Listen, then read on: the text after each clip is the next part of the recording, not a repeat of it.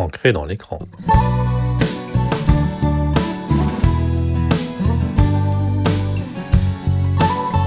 Ancré dans l'écran avec Mathieu Moreau. Bonjour Mathieu, société Netemedia. Bonjour. Toujours un plaisir de vous retrouver avant les vacances. Vous êtes bronzé, c'est magnifique. tu dois changer de lunettes, Nicolas. J'y penserai. La dernière fois qu'on s'est vu, on a parlé de polar, de narration et de plein d'autres choses. Cette semaine, vous voulez aborder la question de la bande dessinée et la valorisation de la bande dessinée à travers Internet, comme toujours. Alors, d'abord, un premier point. Il paraît qu'il y a un truc qui t'a prendre en considération bande dessinée et manga. Vous allez opérer une distinction. Oui, j'aimerais bien effectivement euh, opérer une distinction et on abordera, euh, j'espère, euh, dans un second podcast le manga. Mais pour moi, il faut distinguer le lecteur de bande dessinée du lecteur de manga parce que l'approche, en tout cas sur le point du numérique, est totalement différente. C'est deux lecteurs différents. Pour le résumer, le lecteur de manga est jeune, le lecteur de bande dessinée est vieux. Voilà.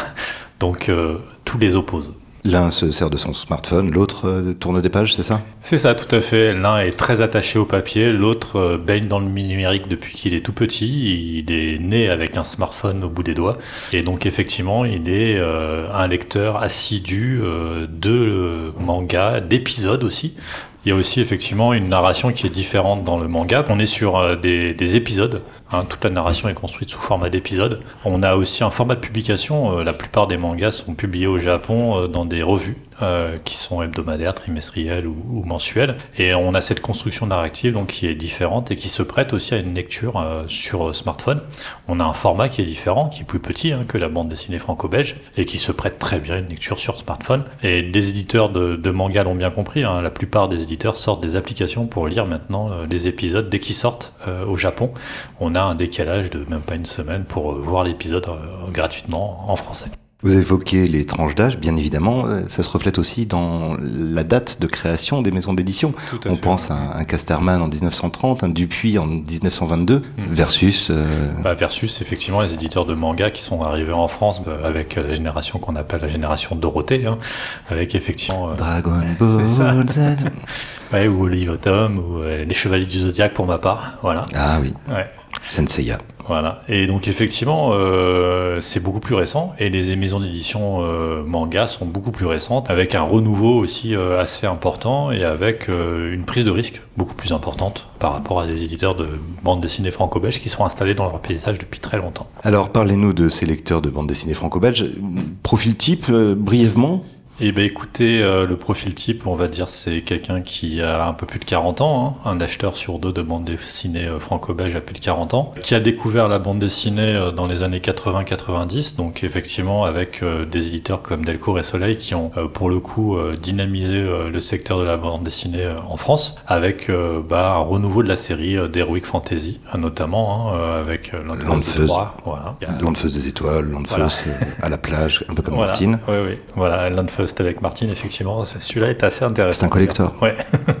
Ces éditeurs ont renouvelé effectivement la bande dessinée franco-belge dans les années 90. Depuis, il n'y a pas grand-chose qui s'est passé. Et donc, on a ces lecteurs-là qui ont découvert la bande dessinée à ce moment-là et qui, depuis, bah, maintenant qu'ils ont atteint un âge de sagesse, sont effectivement euh, friands plutôt de récits autobiographiques ou de one-shot. Entre-temps, il y a eu l'arrivée du roman graphique. C'est ça, Et on retrouve des, choses dans ce renouvellement, comme par exemple, bah, je pense à Riyad Satouf, l'Arabe du futur, ou euh, Les carnets Il y a une nouvelle forme de narration. Il y a une narration qui est beaucoup plus centrée sur l'auteur, hein. donc c'est plutôt des romans autobiographiques ou semi-biographiques.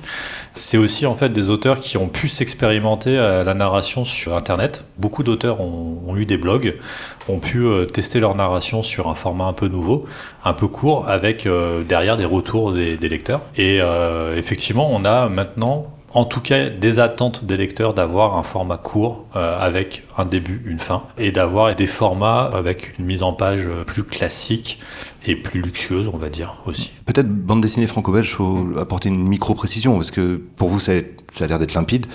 Euh, franco-belge, moi je suis pas forcément certain de comprendre ce que ça signifie. Vous parlez de Tintin, c'est ça? Alors, oui, alors Tintin euh, est, un des précurseurs de la bande dessinée franco-belge. On parle de bande dessinée franco-belge parce qu'il y a un gros vivier en Belgique d'auteurs de bande dessinée. C'est par la Belgique que la bande dessinée est arrivée. Et maintenant, la France a pris pas mal le relais et on est plutôt sur des auteurs francophones, enfin français, on va dire. Alors, on parle d'auteurs francophones, il y a quelques Canadiens, comme Paul, Québec, etc., euh, qui bande dessinée assez sympathique, mais biographique pour le coup. Alors, vous parlez d'un lectorat qui a une quarantaine d'années, je, me sens presque visé. Voilà, on dit âgé, moi je dirais jeune, ou dans la force de l'âge. Hein, Dynamique. voilà, c'est ça, tout à fait. Nous sommes dans l'âge mûr qui précède l'âge pourri, comme disaient des proches. Ces lecteurs, euh, comment est-ce que eux font pour euh, trouver de nouvelles choses à lire bah, On imagine que c'est un, lectorat féru de librairie, mais... Alors c'est un lectorat qui a son, ses petites habitudes, hein, on va dire, euh, qui a aussi un pouvoir d'achat, hein, parce que quand on a dépassé la quarantaine, généralement, bah, on a un petit peu de pouvoir d'achat. Et une Rolex. Voilà, si on a raté sa vie. Donc c'est un, lectorat qui va continuer à, recueillir des conseils auprès de son libraire, qui va aussi, par contre, pour euh, beaucoup, hein, euh, se renseigner sur les réseaux sociaux. Il y a beaucoup de communautés qui existent, il y a des forums, on va pas citer... Les, fameux réseaux sociaux de lecteurs, voilà, oui, les réseaux sociaux de lecteurs, sur lesquels on trouver beaucoup de conseils et sur lesquels effectivement on va pouvoir euh, trouver des choix de lecture assez intéressants. Et de temps en temps, le lecteur va être amené à, aller consulter les sites des éditeurs. Pour trouver effectivement de nouvelles idées de lecture. Mais globalement, euh, les réseaux sociaux vont jouer leur rôle de prescription. Parce que vous évoquiez TikTok, j'ai toujours pas installé l'application. Non, moi non plus, je, suis contre, mais euh, on retrouve des, vidéos TikTok à travers d'autres réseaux sociaux et euh, sur ces vidéos-là, effectivement, on a pas mal de, prescripteurs qui euh, font des formats assez courts, donc c'est moins d'une minute, hein, pour parler d'un livre, d'une bande dessinée. Tout l'enjeu de l'analyse que vous nous proposez aujourd'hui, c'est, comme pour les polars la dernière fois, de parvenir à trouver les solutions pour qu'un éditeur via son site internet, parviennent à accrocher l'attention, à capter l'attention des lecteurs, et puis par la suite peut-être les faire rester même. Pour moi, l'enjeu de compréhension de l'éditeur doit être là. Construire une communauté sur des réseaux sociaux, c'est intéressant, mais c'est dangereux parce qu'on construit dans le prêt de quelqu'un d'autre. On est dans son terrain et il peut à tout moment vous expulser. Et à ce moment-là, comment vous faites? Je, suis Mathieu, je suis navré. J'ai l'image de Mark Zuckerberg avec une carabine, un tyran avec du gros sel. C'est terrifiant. Mais c'est terrifiant. Ouais. Il y a énormément d'histoires hein, de grandes marques qui ont perdu leur communauté du jour au lendemain parce que les règles du jeu avaient changé. Hein. Euh, le problème effectivement des réseaux sociaux, c'est que euh, on est euh, chez quelqu'un et ce quelqu'un change des règles du jeu s'il a envie. Donc l'objectif quand on est un éditeur, c'est de construire une communauté, mais de dire à sa communauté si tu veux te renseigner sur mes publications, viens visiter mon site. Il faut absolument arriver à marteler ça pour que le lecteur ait le réflexe d'aller sur le site internet. Et idéalement, je dirais idéalement, pourrait même pousser euh, l'imaginaire plus loin, on pourrait se dire que les éditeurs pourraient créer des espaces personnels sur leur site internet pour les lecteurs. Mais là, bon, on va peut-être un peu loin. Je vous en prie, arrêtez-vous. Quand on parlait de polar, on disait pourquoi ne pas imaginer des, narrations autour de personnages? Certains auteurs ont un renom suffisant pour être en, soi porte-étendard de quelque chose. J'imagine. Euh, alors, oui, je fais partie de cette vieille génération, euh, Boulet Bill, euh, et Pierre-Louis. Bah, Mais aujourd'hui, Esther, pourquoi pas Imaginez. On peut prendre un exemple avec les légendaires. Les légendaires, c'est un succès euh, d'édition hein, euh, absolument colossal, adapté en manga, adapté en série. Il y a eu des spin-offs, des, séries dérivées. On, ne les compte même plus, hein, tellement il y en a. Qui, à votre avis, est à l'origine du site internet sur les légendaires? C'est pas moi. Non, c'est l'auteur. Ah ouais. À la base, c'est l'auteur qui a développé le site internet euh, parce qu'il considérait qu'il y avait un intérêt à, avoir un site internet parlant de tous ses personnages, de tout son univers. Et ensuite, Delcourt, l'éditeur, a repris en fait ce site internet et a continué à l'animer. Et Delcourt est un des éditeurs qui a compris un petit peu cette problématique-là en créant des sites dédiés à des séries emblématiques. Parce que, au fin du fin, alimenter les réseaux sociaux, c'est alimenter une machine qui nous échappe, qui elle contrôle ce fameux or noir que Tintin était parti chercher, la data. Tout à fait, ouais, tout à fait, Thierry. Donc euh, la, donnée, effectivement, la, donnée est, le, est absolument euh, l'or noir d'Internet. Quand on, construit une communauté sur euh, des réseaux sociaux, on va alimenter les réseaux sociaux en données. Ils vont pouvoir améliorer leurs algorithmes, ils vont pouvoir avoir des données sur leurs lecteurs. Ce qu'il faut bien comprendre, hein, c'est quand un éditeur est sur un réseau social, toutes les données concernant les lecteurs et l'interaction de ces lecteurs avec leurs publications leur échappent quasiment. Qui c'est qui récupère tout ça? C'est le réseau social. Et donc ça veut dire quoi? Ça veut dire que potentiellement, bah, euh, le réseau social, à un moment donné, pourra se dire, bah tiens, j'ai beaucoup d'informations, j'ai suffisamment d'informations pour devenir éditeur et pourquoi pas me lancer dans l'édition. Et puis vous imaginez aussi des parcours de questionnement. Je pose quelques questions sans être intrusif, mais j'essaye d'orienter vers tel ou tel ouvrage de mon catalogue finalement. Bah, ce que fait effectivement très bien un, service de streaming américain, euh, connaître son, son, son internaute pour pouvoir lui proposer des nouvelles séries, des nouveaux films. On pourrait imaginer effectivement euh, sur les sites éditeurs poser deux trois questions pour savoir euh, bah, quelles sont les bandes dessinées qui t'intéressent, les genres, euh, qu'est-ce que tu auras envie de lire, combien de temps tu as de disponible, quelle lecture as-tu aimé et quelles sont les lectures que je pourrais te conseiller. Mais surtout en fait sur la bande dessinée, il y a quelque chose de très particulier. On le parlait, hein, c'est des séries des séries avec plusieurs albums, plusieurs spin-offs éventuellement, c'est-à-dire des séries dérivées. Et je trouve que Internet est vraiment l'endroit où on peut expliquer au lecteur comment lire ces séries. je reprends l'exemple des légendaires. Il y a un premier arc, il y a un deuxième arc, il y a des séries parallèles. Au bout d'un moment, le lecteur qui veut commencer les légendaires, il sait plus comment euh, l'aborder. Si l'éditeur n'est pas là pour lui dire Attends, je vais t'aider, voilà comment est-ce qu'il faudrait le lire. Et je parle même pas de la série Donjon, hein, où là. Euh, on est sur plus de 300 albums prévus, avec en plus des séries dérivées qui partent sur euh, X milliers, X centaines d'albums potentiels. Alors se débarrasser, ou tout du moins moins alimenter les réseaux sociaux, ça implique euh, d'être visible sur Internet. Pendant que vous étiez en train de parler, je vous écoutais pas, je cherchais les schtroumpfs. Oui. Et effectivement, je vois euh, Wikipédia en premier, je vois TF1, je vois le film de 2011. le site de l'éditeur parlant des schtroumpfs n'arrive qu'en huitième position en réalité. Alors effectivement, c'est sympa de pas m'écouter, mais je, comprends le réflexe. Hein. Tout le monde effectivement a le réflexe maintenant d'aller sur Google quand on euh, réfléchit à euh, bah tiens, j'ai lu ça, c'est super. Bouf, on, sort son téléphone et on va sur Google. Et ce dont on s'aperçoit, c'est qu'effectivement, les sites des éditeurs sont pas très bien référencés. Ça veut dire qu'ils n'ont pas optimisé le référencement naturel de leur site internet. Et c'est un des enjeux. Hein. C'est il faut capter son lecteur. Ça veut dire que le lecteur doit nous trouver et ensuite il faut que on arrive à retenir ce lecteur sur son site internet. Et ce qui est intéressant pour les éditeurs, c'est qu'ils disposent d'une communauté de fans absolus qu'ils pourraient solliciter pour euh, construire ce qu'on appelle un réseau de liens euh, pointant vers le site de l'éditeur. Et ça, les éditeurs n'ont pas encore euh, totalement percuté. En préparation, vous évoquiez également la question de l'arborescence. Oui, tout à fait. Qu'est-ce que c'est cette arborescence Alors, et en quoi ça aide? une fois, une fois que le lecteur arrive sur un site internet, il faut que le lecteur puisse découvrir le catalogue de l'éditeur. La première euh, clé de découverte, ça va être ce qu'on appelle l'arborescence, le menu du site internet. Euh, beaucoup d'éditeurs, effectivement, maintenant euh, réfléchissent leur menu de manière très succincte. On a souvent une entrée où on a catalogue, ou une entrée où on a auteur, ou une entrée où on a série.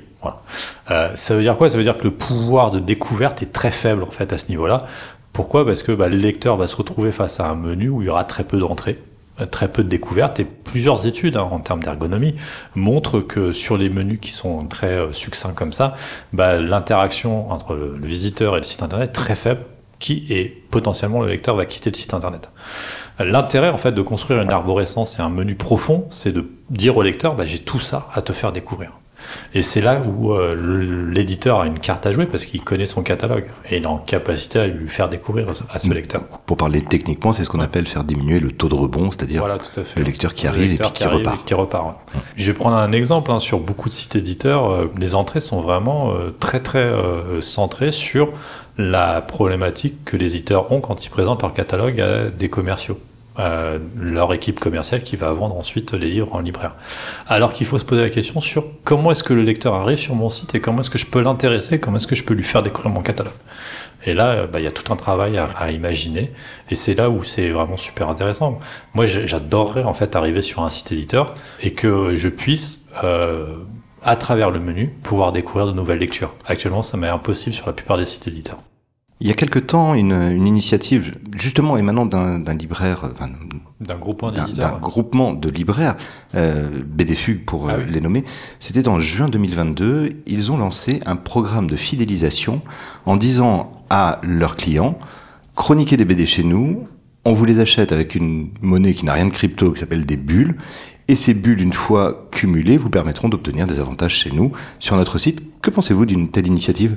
Ben, C'est très intéressant. Ouais. C'est, ça, ça Je vous remercie. Euh, ça fait un petit peu de travail de recherche. Ah oui. c'est assez intéressant parce que pour, euh, pour, les, enfin, pour le libraire, ce qui est intéressant, c'est qu'il va recevoir en fait derrière du contenu. Donc il va alimenter son site avec un contenu qui peut être de qualité. Euh, bah, il faut savoir que les réseaux sociaux, c'est quoi? C'est juste une plateforme technique. Qui c'est qui fait qu'on le contenu? C'est les internautes. Hein. Donc le, principe va être le même euh, à ce niveau-là. Et derrière, effectivement, qu'est-ce qu'il va faire? Bah, Il va fidéliser ses lecteurs parce qu'ils vont avoir de la monnaie à dépenser uniquement chez lui. Donc c'est super intéressant pour un libraire. L'éditeur ne, peut pas euh, faire comme ça parce que l'éditeur ne vend pas en direct. Il y a très peu d'éditeurs qui vendent en direct sur leur site internet. Par contre, il pourrait très bien imaginer une relation en fait avec son lecteur. Et certains éditeurs, mais de manga, le font en disant à, leur lecteur bah tiens, euh, participe à mon programme et tu auras des goodies. Dans le, manga, c'est quelque chose d'assez euh, commun, mais en, en BD franco-belge, non. Donc, mais sur le, franco-belge, en tout cas, et chez les éditeurs, il y a vraiment une carte à jouer en disant voilà, si jamais tu viens sur mon site, si jamais tu fais des choses sur mon site, bah derrière, tu auras des exclusivités. Alors, on va pas donner trop d'idées à nos auditeurs, mais j'imaginais en vous écoutant la possibilité de jouer sur ce modèle de bulle, de, de Ouais. monnaie euh, crypto, euh, crypto éditoriale, 40 chroniques et puis une figurine de Gaston Lagaffe remportée ou ce genre de choses. Mm. Figurines qui souvent sont vendues assez chèrement. Pourquoi pas? Ouais, on pourrait même imaginer beaucoup de choses. Le, pour vous raconter un petit peu mon- ma petite histoire, moi à l'époque, quand on a commencé à faire des sites internet, euh, on travaillait pour les éditeurs quasiment gratuitement, hein, parce que derrière, qu'est-ce qu'on avait? On avait un service de presse, globalement. Mais on était jeunes, fougueux, et on était ravis d'avoir ce, ce service de presse. Déjà, pour nous, c'était le Graal. Donc, imaginez effectivement un éditeur qui, euh, derrière, bah, envoie un livre en récompense, ou envoie, euh, je sais pas, une carte postale, ou un ex-libris, ou n'importe quoi. Pour l'éditeur, ça va pas lui coûter grand chose. Par contre, derrière, effectivement, ça va animer une communauté. Par contre, effectivement, pour beaucoup d'éditeurs, ce qui est compliqué, c'est d'animer cette communauté. Parce que c'est du temps, c'est de l'investissement, c'est potentiellement de l'argent, et pour l'instant, ils veulent pas faire. Ah, Mm. mais ils peuvent? Ils peuvent, techniquement, ils ont les moyens, mais je pense qu'il y a des blocages sur. euh, si on donne la parole sur notre site internet, des gens vont parler sur certains auteurs, en bien ou en mal. C'est ça le drame. On donne Et la parole le aux internautes et ils la prennent. Voilà. C'est un peu la problématique qu'on rencontre avec vous. On vous invite et vous prenez la parole. Trop, ouais. Désolé. Quel sera l'objet de la prochaine émission, Mathieu? Eh ben, on va parler du manga et des possibilités sur Internet pour le manga. Il y a tellement de choses à faire. Et on enregistre au Japon parce que vous nous offrez le voyage, c'est ça? C'est ça, tout à fait, ouais. Oui, c'est le voyage est financé, effectivement. Je vous remercie Ouais. infiniment. C'est un vrai plaisir. Merci beaucoup, Mathieu Moreau, Nété Média. Bonne fin de journée. À bientôt. Au revoir.